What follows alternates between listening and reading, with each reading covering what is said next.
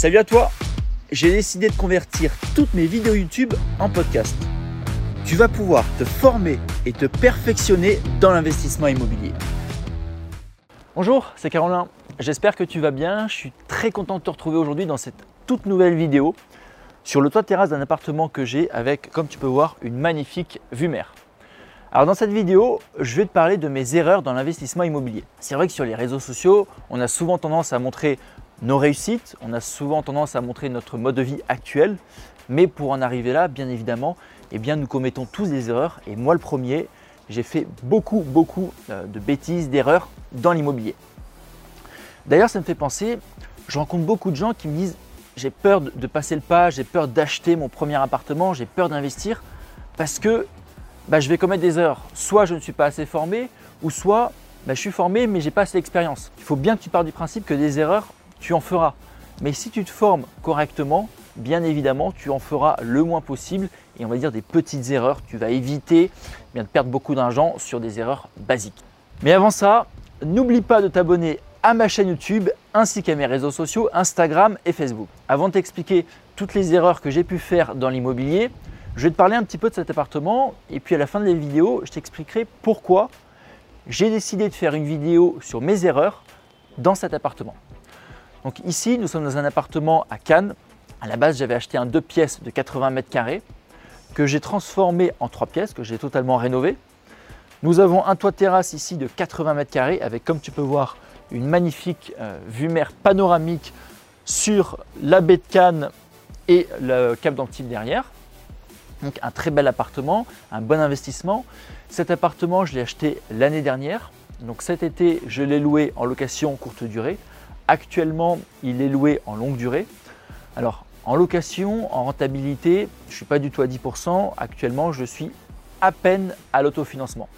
Par contre, lorsque je revendrai ce bien, je ferai un bénéfice de plus de 20% par rapport à mon investissement total sur cet appartement et puis bien évidemment, je récupérerai les loyers. Donc au final, un bel investissement. Mais je t'expliquerai euh, à la fin de cette vidéo pourquoi j'ai choisi de te faire, euh, bah, pourquoi j'ai choisi de t'expliquer mes erreurs dans cet appartement. Pour passer sur mes erreurs, j'ai fait des erreurs dans chaque phase d'une opération d'achat-revente. Premièrement, la première fois que j'ai recherché un bien. Il n'y avait pas de formation, il n'y avait rien du tout. Donc moi, je suis allé démarcher les agences et les apporteurs d'affaires et je leur ai dit, voilà, je cherche un appartement et mon but c'est simplement de le rénover et de le revendre plus cher en dégageant un bénéfice. Et malheureusement, eh bien, on m'a rien trouvé. Pourquoi?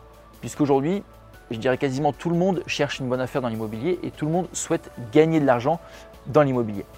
À partir du moment où moi-même je me suis dit qu'est-ce qui serait une bonne affaire dans le secteur dans lequel je vais investir, là on a commencé à me proposer des affaires. C'est-à-dire que avant d'investir, tu dois savoir reconnaître une affaire dans le secteur dans lequel tu souhaites investir. Tu dois avoir des critères précis, un budget précis. Je te prends un exemple. Je savais que pour commencer dans l'immobilier à faire une bonne affaire, il fallait que je trouve un studio à rénover. J'avais un budget de 200 000 euros avec une vue mer comme ici, une résidence avec piscine, parking, un étage élevé. Si j'avais ces critères, j'allais trouver une bonne affaire. Une fois que j'ai réalisé ça, je suis allé voir les agences, je leur ai donné des critères précis et j'ai trouvé ma première opération. Deuxième erreur, ça a été dans le crédit. Alors encore une fois, moi lorsque j'ai commencé en 2011, bah, il n'y avait pas de formation, il n'y avait rien du tout. Donc j'ai trouvé mon affaire, je suis allé voir plusieurs banques, évidemment j'ai eu quelques refus euh, lorsque j'ai proposé mon dossier. Et la première banque qui a accepté mon dossier m'a demandé 20% d'apport j'ai signé puisque pour moi, euh, c'était pas grave de mettre de l'apport, c'était normal. Deuxième erreur, lorsque tu fais un investissement immobilier à titre personnel, essaye de garder un maximum de cash. Emprunte le maximum. Aujourd'hui, tu peux faire des prêts à 100 voire 110%. Donc vraiment, si tu as du cash, garde ton argent et emprunte le maximum. Ensuite, troisième erreur, dans la phase de conception. Quand j'achetais un appartement, et je l'ai fait encore cette erreur jusqu'à il n'y a pas si longtemps que ça. Je faisais tous les plans moi-même. Alors évidemment, il faut s'impliquer dans l'aménagement de ton bien, donc il faut que tu travailles sur les plans, mais travaille avec un architecte d'intérieur, travaille avec un professionnel. Parce qu'au moins, avec lui, tu vas finir par avoir des plans d'exécution qui seront parfaitement réalisés et ces plans-là vont te donner une carte à suivre pour tes artisans.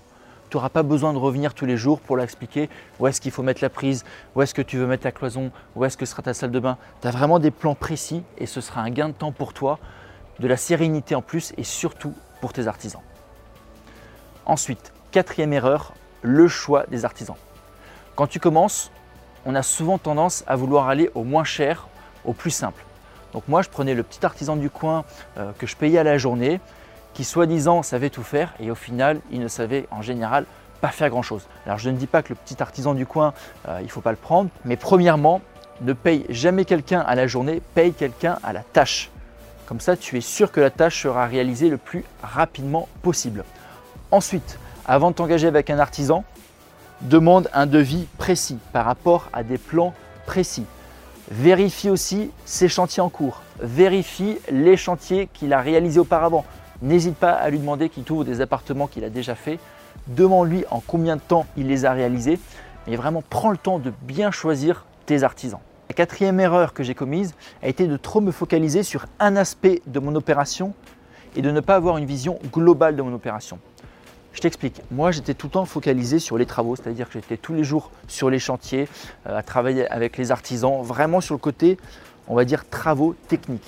Et souvent, je mettais de côté tous les aspects juridiques, notamment les demandes de division de l'eau, les demandes euh, de compteurs électriques en plus.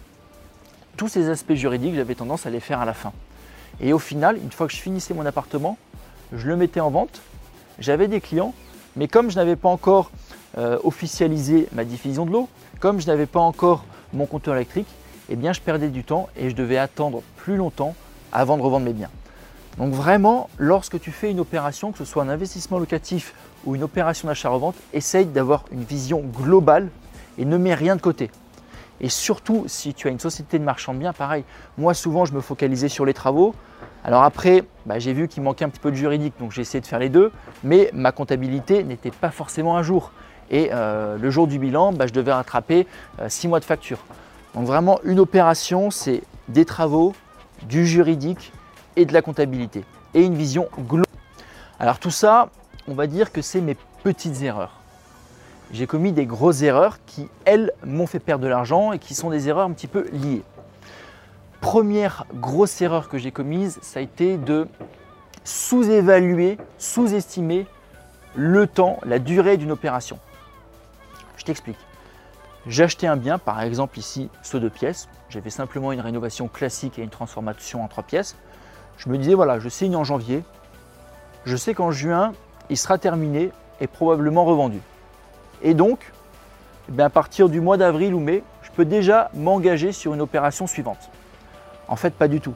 Tu verras que ça se passe rarement comme prévu. Premièrement, le crédit. Alors il est possible que tu aies ton crédit tout de suite, tu peux l'avoir en un mois, mais pour X raisons, il est possible que ça prenne beaucoup plus de temps que prévu. Par exemple, si tu fais ta demande de crédit en fin d'année, eh les banques en général attendent le début d'année avant de réaccorder des crédits. Donc tout ça, ça va te faire perdre du temps. Lorsque tu vas signer ton acquisition, il est possible que le vendeur ne bah, soit pas disponible le jour de la signature ou doive reporter pour X raisons. Et donc encore une fois, tu vas perdre du temps. Lorsque tu vas commencer ta rénovation, bah, il y aura toujours des petits imprévus. Tu vas découvrir un tuyau qui ne devait pas forcément être là, un mur que tu pensais être une cloison, finalement c'est un mur porteur. Bref, ta rénovation risque aussi de prendre plus de temps que prévu. Tu vas signer ton compromis de vente, bah, il est possible que ton acquéreur prenne plus de temps que prévu à avoir son crédit. Il est possible qu'il se désiste. Bref, il peut y avoir mille et une raisons pour lesquelles ton opération dure plus longtemps que prévu. Et donc surtout, ne sous-estime pas le temps d'une opération, que ce soit pour une opération d'achat-revente ou un investissement locatif. Et cette erreur m'a mené à ma plus grosse erreur, qui a été de m'engager sur des futurs projets où la faisabilité de ce futur projet dépendait uniquement de la vente du projet que j'avais en cours. Alors, je t'explique avec un exemple beaucoup plus simple à comprendre. 2014, j'achète un immeuble dans la vieille ville d'Antibes. Donc un très bel immeuble, je fais une très belle opération. Alors c'est un immeuble que j'avais acheté quand même assez cher, je l'avais payé 700 000 euros. Le bien avec travaux m'est revenu à un million d'euros. Donc à la base il y avait trois plateaux, trois appartements. J'ai créé six appartements à l'intérieur que j'ai revendus par la suite appartement par appartement. Très belle opération, sauf que durant, euh, la rénovation de ce bien, eh bien, on m'a proposé un autre appartement très intéressant, un appartement un petit peu comme ici, euh, à Cannes, un deux pièces que j'ai transformé en trois pièces avec une très belle vue mer. Un appartement super intéressant. Et je me suis dit, ok, je suis persuadé de finir ma rénovation, tout se passe bien actuellement, j'ai passé le plus gros, je sais que je vais finir, je sais que j'aurai des clients, je vais vendre tout mon immeuble et je vais pouvoir acheter cet appartement et faire ma future opération. Sauf que l'achat de cet appartement de Cannes dépendait uniquement de la vente de la totalité de mes six appartements dans l'immeuble que j'avais en team. J'ai signé cet appartement, le compromis d'achat, sans aucune condition suspensive. J'ai fini la rénovation et ça a pris plus de temps que prévu pour vendre mes appartements. Ça a pris tellement de temps qu'au final, j'ai dû baisser mes prix pour pouvoir m'engager sur l'appartement suivant. En plus, ça a été un stress pas possible puisque j'avais le vendeur qui me relançait, qui me relançait, je décalais, je décalais, je décalais toujours la signature de, l'achat. Et je me suis retrouvé complètement stressé et à vendre ces six appartements beaucoup moins cher que prévu.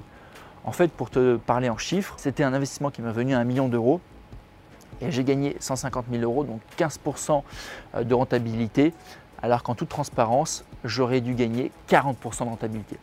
Donc une grosse perte tout ça parce que euh, j'ai mal géré, tout ça parce que je me suis engagé sur un projet.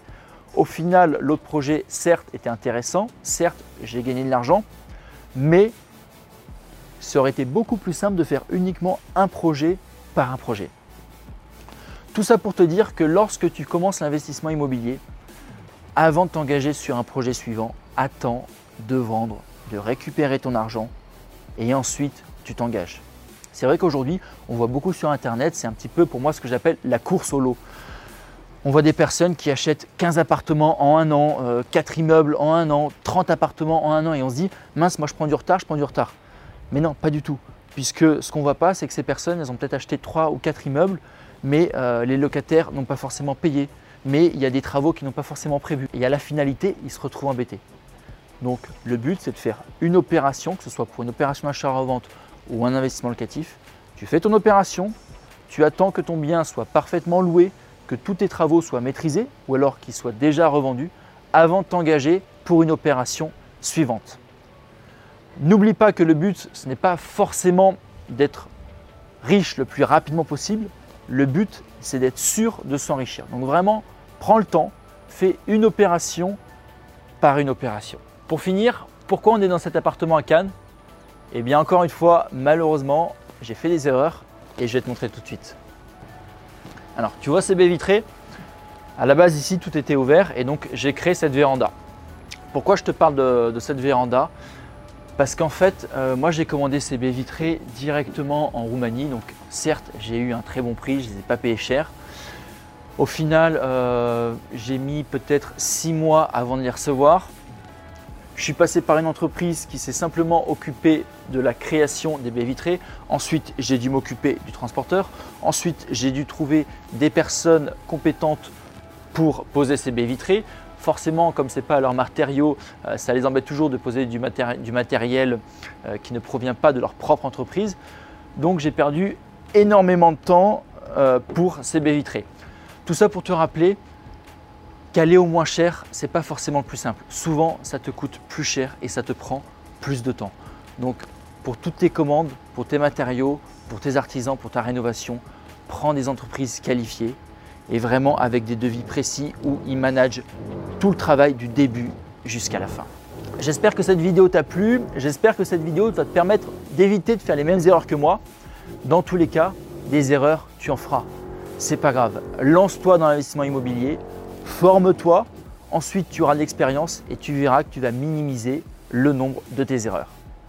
En attendant, je te souhaite une excellente journée et beaucoup de succès dans tes investissements immobiliers.